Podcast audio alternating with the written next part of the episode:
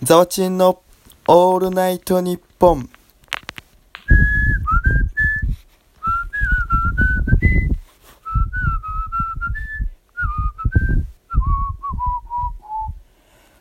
この番組は美味しい一杯を届けたい。ラーメン工房武田。みぞやん仏壇店。株式会社イズミン工業 AB ちゃんマート。以上4社の協賛でイズミンソーをキーステーションに全国の皆様にお送りしております。皆さんこんばんは。映画館アルバイターのインキャル大学生ザワチンです。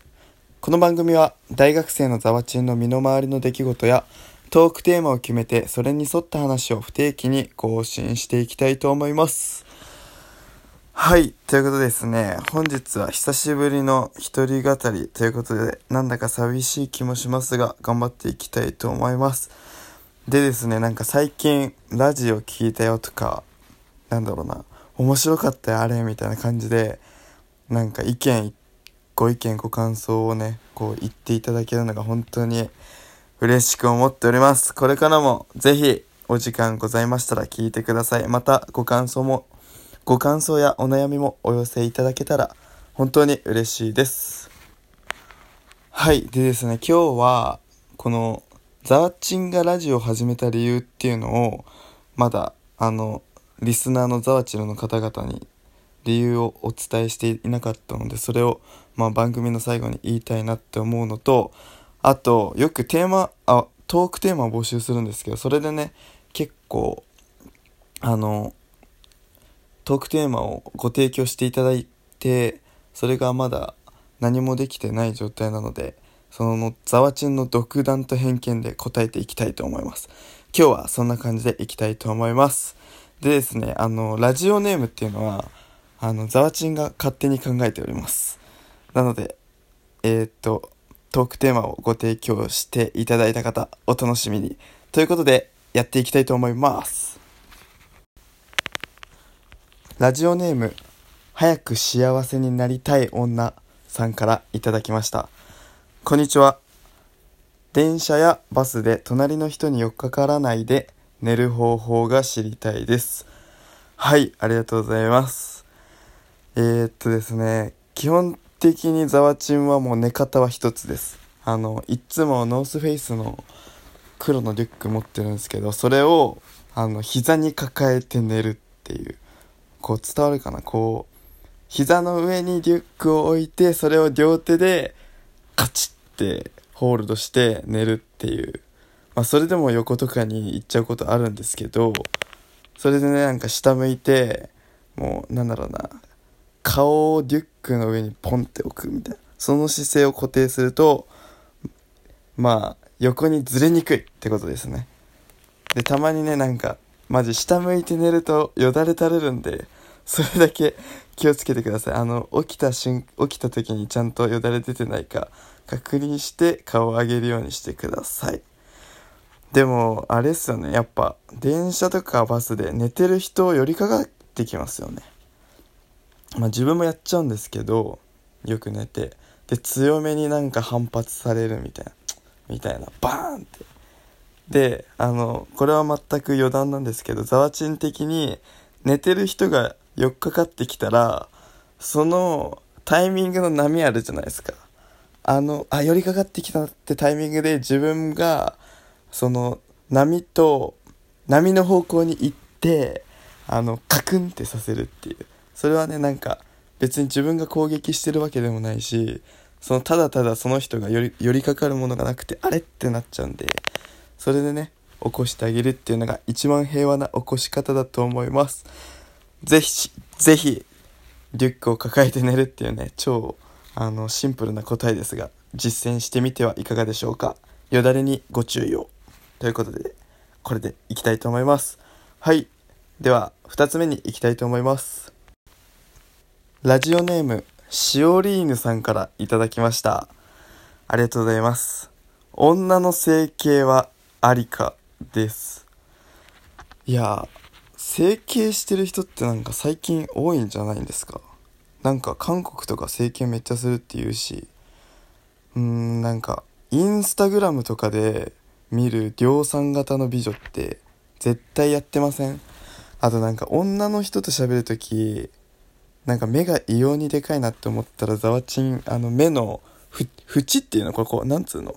目目頭か。目頭見てあなんかこの人切開してんなとかちょっとね気になっちゃいますね見ちゃう。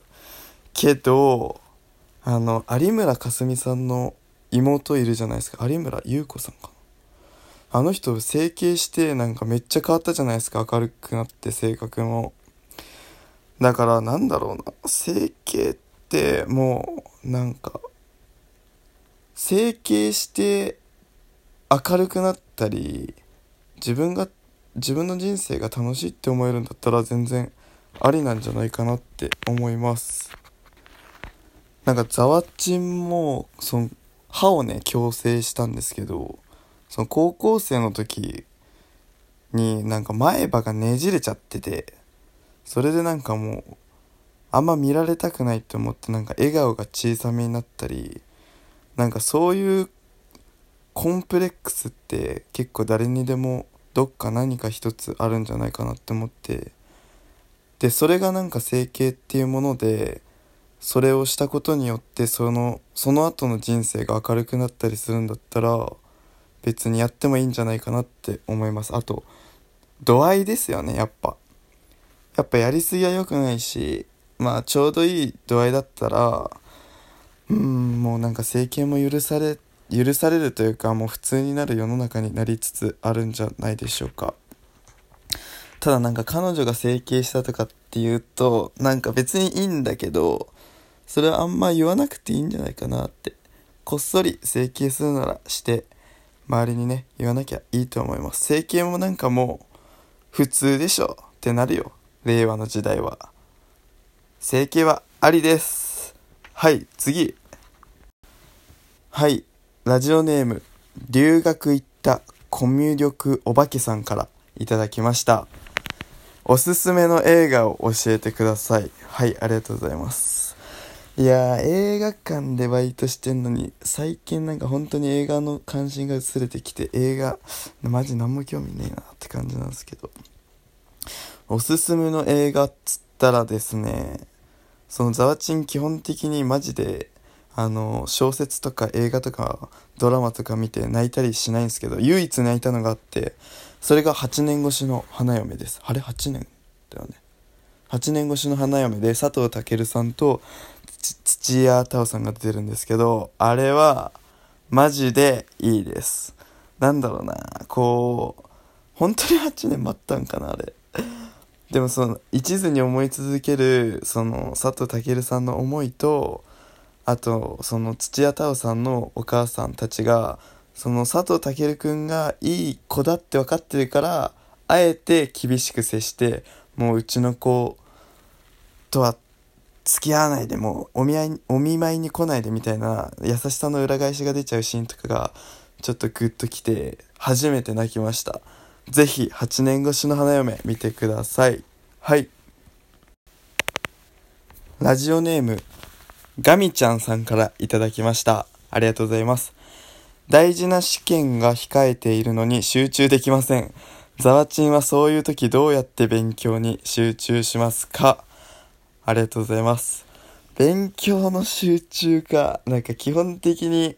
ザワチンは、その勉強は、なんだろうな、あんましてこなかったな。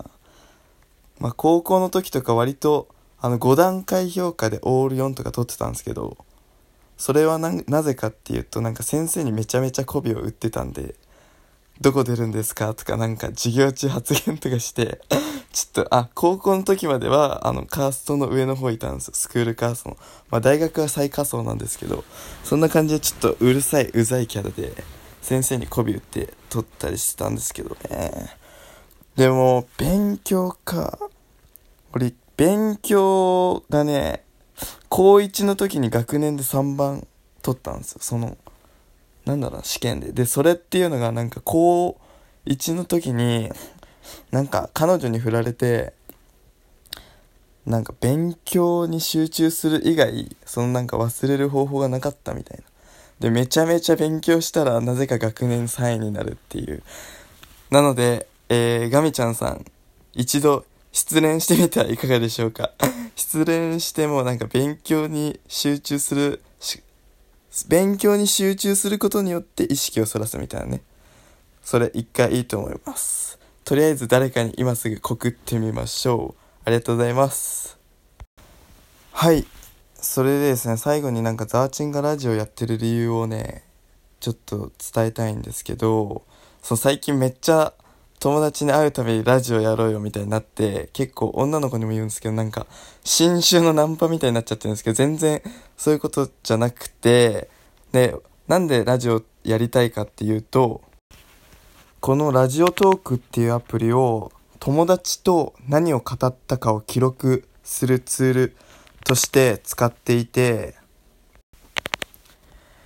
で友達と語っ何か話して語った時のそのテンション感って絶対に取り戻せないじゃないですかでそれをなんかラジオとして記録することになんか価値があるなって思ったしこの匿名性の高い状態で拡散できるのはこのラジオだけだと思ってあすごいいいなって思いましたで、そのなんかね、今学生のうちに友達と撮ってるこのラジオを来年の春社会人になった時にもう一回聞き直そうと思います。なんで、あの、誰かに伝えたい何かを届けたいっていうよりかは、この番組の一番のリスナーは自分なんで、ザワチン本人なんで、こうなんかザワチンの学生時代の思い出を一緒に作るみたいな感じで、あの、ラジオに参加さ参加していただけるとマジで嬉しいです。で、こうやって自分たちが楽しいって思ってる、思ってやってることが、なんか知らない誰かを笑わせたり、大げさですけど、こう、元気づけたり、そんなことが狙わずに、おまけみたいな感じで、後からついてきたら嬉しいなって思ってやってます。では、さよなら、バイバイ。